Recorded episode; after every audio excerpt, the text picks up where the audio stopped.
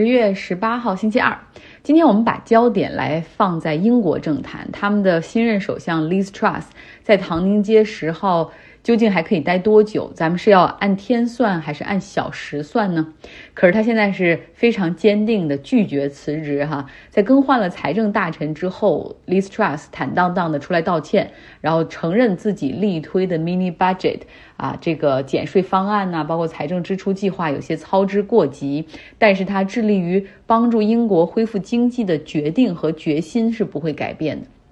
昨天我们说了，在上周五的时候，这个 Liz Truss 决定哈换掉财政大臣，任命了有长期技术官僚背景的 Jeremy Hunt 来出任财政大臣。那他仅用了一个周末的时间，就决定取消了之前所有的直接减税的方案。当然了，这肯定也是获得了 Liz Truss 的支持或者默许。在周一的时候，新任的财政大臣 Jeremy Hunt 他宣布了。之前 mini budget 中所提到的所有的直接减税方案都取消，企业所得税会保持跟过去一致，高收入人群的税收最高仍是百分之四十五，对于其他收入人群的平均税收依旧会保持在百分之二十左右，酒精饮料的增值税取消，外国游客的免增值税计划也取消。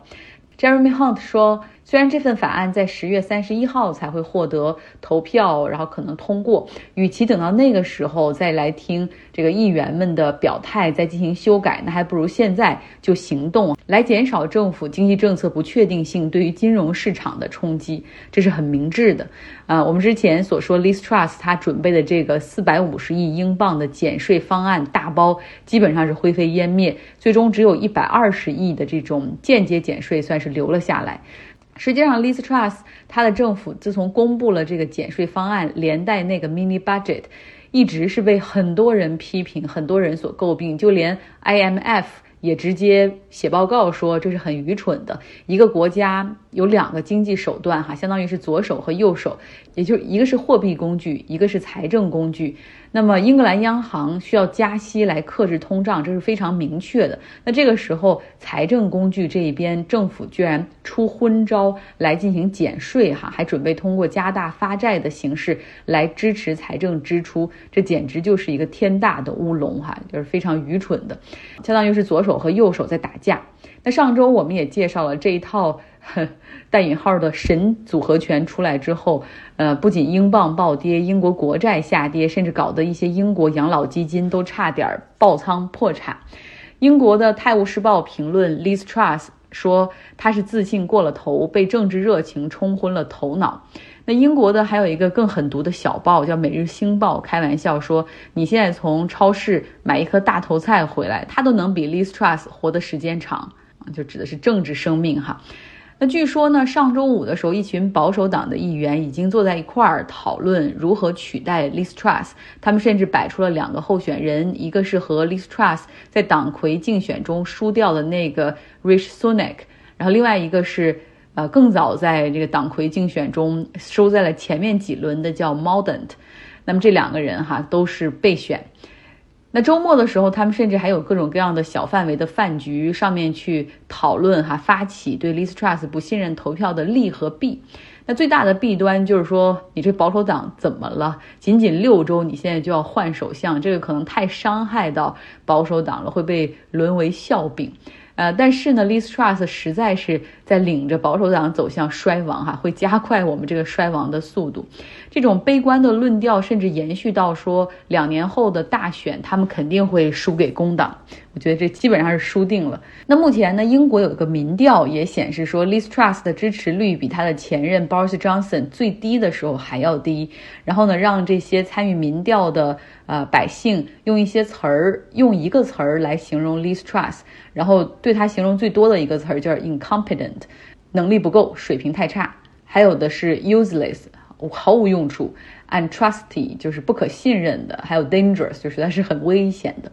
那即便有这样的反对的声音，Liz Truss 还是很坚持哈，要继续留在这个首相的位置上。他说：“与其现在你让我用更多的时间去关注保守党内部的这些讨论、这些辩论，以及关注两年之后的这个大选的话，那还不如让我集中精力应对眼前英国的经济。我长远的经济计划是没有改变的，我还是我还是坚信低税率可以给经济带来高增长。但是眼前最重要的是稳定金融市场。我承认我错了哈，我弄得太快，也走得太远。但是我现在正在 fix the mistake，就是改正我的错误。我要继续为这个国家来服务。然后他还强调说，我现在成为党魁也是经过选举的哈，呃，所以我会带着保守党去迎接下次的大选。下次的大选是在二零二五年一月份之前会发生。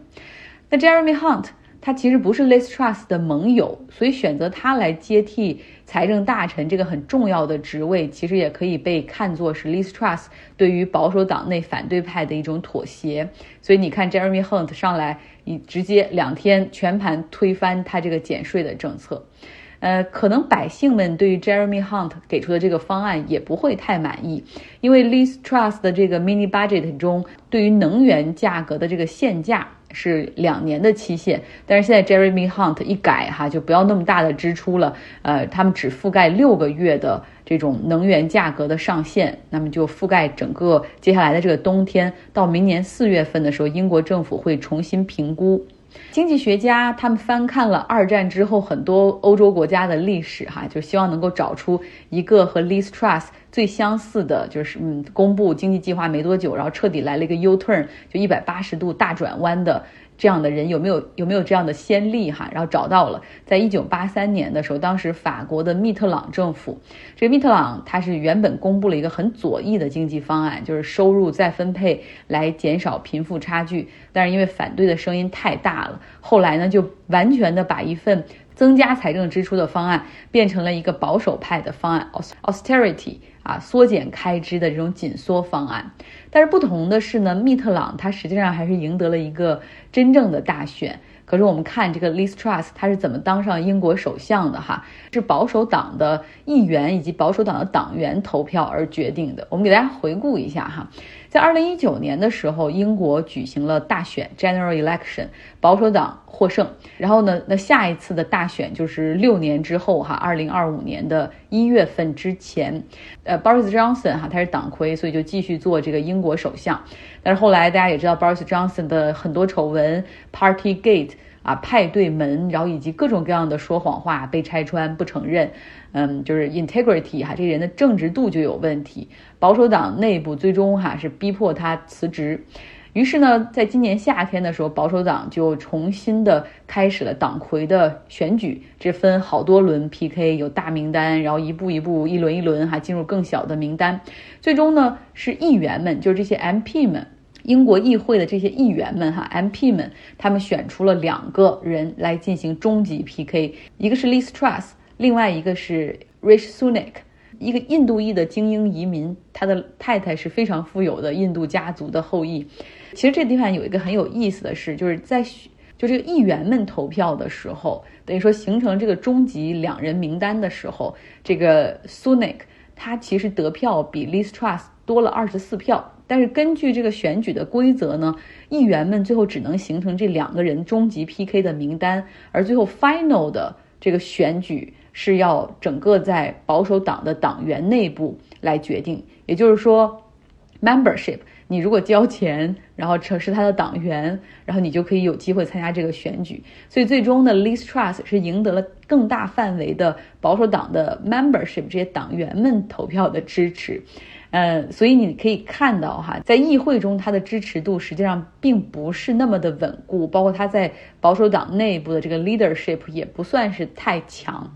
其实这样的问题哈，就给现在的情况埋下了一个伏笔。像资深的保守党议员 Charles Walker，他就这样来形容 Liz Truss 的现在的一个处境，就是说 enormously precarious，就非常非常极度不稳固。他说，你是在这样的一个情况之下，其实你你就知道党内的这些人对你的容忍度实际上非常低的哈。到底能忍多久？我相信不能够用周，不能用几周来说，certainly not weeks。我们来看吧，不知道英国这政坛什么时候会会再换样哈。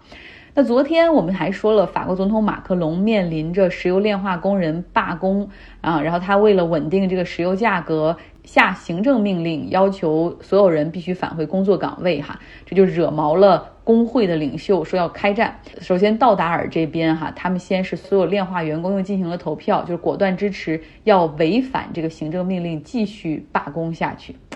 干得好，然后工会的这个领袖这边呢，就是也开始行动哈。你不是要开战吗？那我就给你一场战争。他们要在周二的时候，几大工会联合搞一场大罢工，要争取更高的工资、更好的待遇。这还包括像运输行业工会、食品行业、医疗行业工会都会参与其中。包括像法国的铁路会在周二的时候，可能有一半面临着取消，公交、地铁也会受到影响。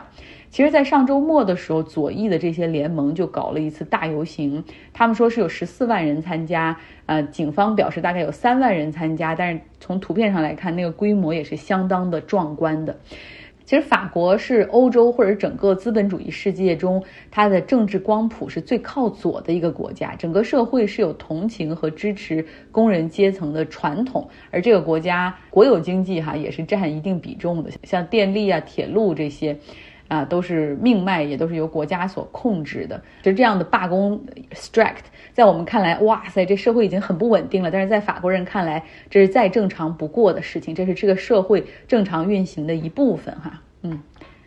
我明天要来讲一讲一滴血体检的 Theranos 的创始人 Elizabeth Holmes，他的一些最新的情况，就是他是很 drama 的一个人，充满了戏剧性。之前我们不是讲过，基本上给他这个欺诈定罪，但是究竟要服刑多长时间还没有下达。然后后来他就上诉要驳回所有的裁决，因为说有新的证据，啊，然后现在这个庭审又在加州的圣荷西法院开庭了。然后大家还惊奇的从照片上发现她怀孕了，这是第二个孩子哈。嗯，明天来讲一讲她的这些新的 drama。好了，今天的节目就是这样，希望你有一个愉快的周二。